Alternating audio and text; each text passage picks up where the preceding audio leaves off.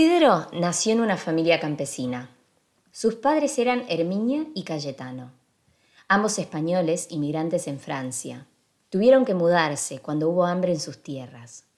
Un año antes de que naciera su primer y único hijo, Cayetano viajó a las tierras francesas para buscar trabajo y en ese viaje conoció al general Aubriot, un hombre adinerado que quiso ayudarlo.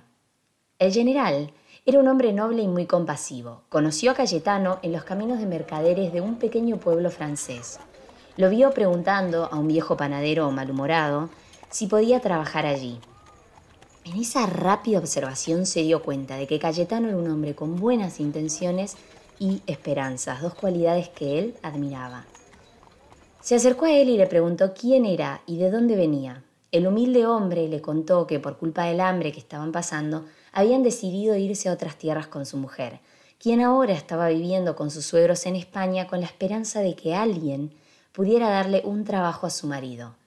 Ese mismo día, el general y el señor Cayetano acordaron que tanto él como su mujer iban a trabajar en la finca de incontables hectáreas que él había heredado. Al cabo de un tiempo, Cayetano y Herminia ya estaban acomodados. Manejaban el resto de la servidumbre del general Aubriot y vivían en una pequeña y pintoresca casita de roble y piedras construida por ellos mismos, a unos 200 metros del jardín de la casona en la que vivían Geraldine, la señora del general, y él. Al hijo de Herminia y Cayetano lo nombraron Pedro. Era un hermoso niño, no muy hablador, le gustaba observar más que hablar, le interesaba más aprender que enseñar. Era un niño especial para todos ellos y efectivamente era un niño especial. Fue como un hijo para el general Aubriot y para su mujer porque tanto le costaba tener su propio hijo que él les llenaba ese vacío en su interior. Pedro les alegraba las mañanas con sus risitas de bebé. Tanto sus padres como el resto de los sirvientes y especialmente el general Aubriot y su mujer, Geraldine, estaban pendientes del niño que siempre quería animarse a más y probar más. Sus enormes ojos celestes, distintos de los marrones de los de sus padres, eran la luz de Geraldine. Pedro, mirándote, ya no necesito ver el cielo. Tú llevas esa luz contigo en tus dos grandes ojos, le decía siempre ella. Pedro tenía un rostro hechizante, tenía grandes ojos llenos de pestañas, pero también Tenía unos labios que parecían dibujados, una pequeña nariz, pómulos marcados que lo hacían verse tiernamente cachetón y un cabello marrón oscuro tan fino y liviano que casi siempre estaba enmarañado. Al general y a su mujer les había costado muchísimo concebir. Luego de varios años de intentar y ya siendo bastante mayores que Herminia y Cayetano, tuvieron una niña. Esto fue cuando Pedro tenía tres años. Durante el embarazo de Geraldine, tanto la casa como las miles de hectáreas brillaban. Pedro no quería alejarse de ella. Con apenas dos años y pocos meses de edad, acariciaba su panza y la observaba constantemente como si supiera que había que cuidarla. Fue de gran compañía para Geraldine cuando el general Aubriot tuvo que ir de viaje a hacer negociaciones a París negocios que le llevaban casi tres meses. Ella le leía cuentos y el pequeño se dormía abrazado a su panza hasta que Herminia, su mamá, lo pasaba a buscar cuando había terminado sus quehaceres y lo retiraba con una sonrisa agradecida. Geraldine era una segunda madre para Pedro. Juana nació bonita y alegre, adorada por todos los que la rodeaban. Su cabello fue siempre largo, algunos decían que era castaño y para Pedro siempre fue rojo, rojo como los rayos del atardecer. Los ojos de Juana eran de un marrón rojizo. Podía hipnotizar a cualquiera que la viera recorriendo los campos, acariciando las plantas en los atardeceres.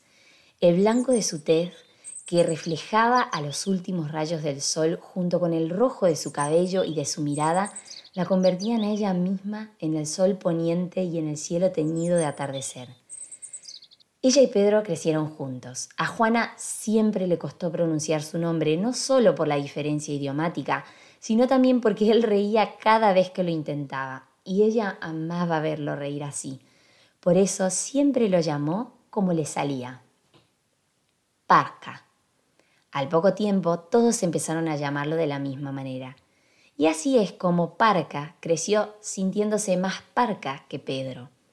Geraldine quiso que Parca se educara con Juana, así que les ofreció a sus padres que, cuando terminara sus quehaceres, lo enviaran a la casona a aprender con institutriz. Parca entonces recibió la misma educación que Juana. Era un campesino como sus padres, pero tenía curiosidad por todo, una extraordinaria facilidad para aprender y ahora la maravillosa oportunidad de hacerlo.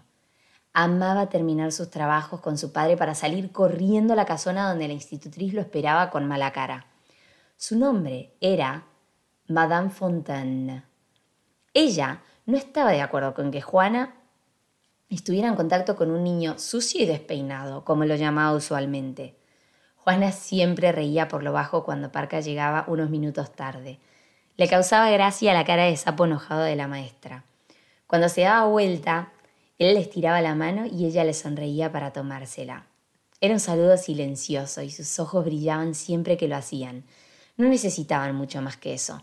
Una vez terminadas las tareas, salían a jugar con la fuente de la casona y se escondían por los jardines. Eran niños felices y amados. Lo que sí preocupaba a ambos, algunas veces, es que la madre de Juana tenía pulmones débiles. Y fue por eso que el general la había mudado a la casona cerca del bosque y lejos de la ciudad. Una de las actividades principales de Herminia era cuidar de Geraldine, observarla y ayudarla en lo que hiciera falta. Para Geraldine, Herminia era como una hermana y para Herminia, ella era la mujer que los había sacado de la pobreza y les había dado la oportunidad de tener una vida feliz. Ambas eran muy importantes en la vida de la otra. Y de alguna forma, el general, su mujer, los campesinos y sus dos hijos eran una gran familia. A los 15 años de Juana, Geraldine cayó en, en un grave malestar. Tosía con más frecuencia de lo normal y empezó a perder fuerzas. Ahora pasaba días enteros pálida y no retomaba su color. Con el pasar de los días empezó a vivir la angustia que trae toda enfermedad consigo y Juana y Parca no jugaron ni rieron por unos meses. Solo se mantuvieron cerca de Geraldine, cuidándola junto a Arminia y al general Aubriot. Es solo cuestión de tiempo, dijo el médico. Juana no se dejó caer tras las dolorosas palabras, porque sintió el fuerte impulso de ir con dulzura a tomar el cuello de su padre. Lo acercó a su hombro y lo dejó llorar con ella, pero manteniéndose fuerte. No quería que su propio dolor afectase más a su padre, que iba a perder a su compañera de vida. El doloroso día llegó, y todos prefirieron no volver a recordarlo hasta un año después, cuando Parca y Juana fueron a ponerle flores a la piedra en donde se leía Geraldine Aubriot, esposa y madre amada. La admiro porque nunca le temió la muerte como lo hago yo. Siempre supo todo con seguridad, como si todo se le hubiera sido revelado. Ella vivió enferma y nunca se sintió amenazada por el fin de su vida.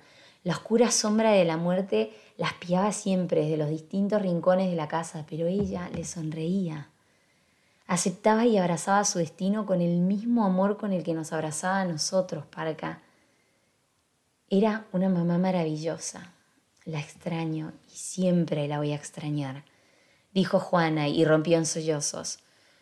Luego se secó las abundantes lágrimas de sus ojos rojizos con la manga y sonrió a Parca suavemente. Él la miró con ternura. Yo también la extraño mucho. Y a ti siempre te cuidaré de la muerte, a la que le temes, no dejaré que te lleve, le dijo con suavidad, como un susurro, y le sonrió. Ella se sintió aliviada, como siempre lo hacía con las palabras de Parca. Sintieron entonces una brisa llena de paz que secó las lágrimas de ambos, y volvieron de la mano y recordando momentos felices y de risas que habían compartido con Geraldine.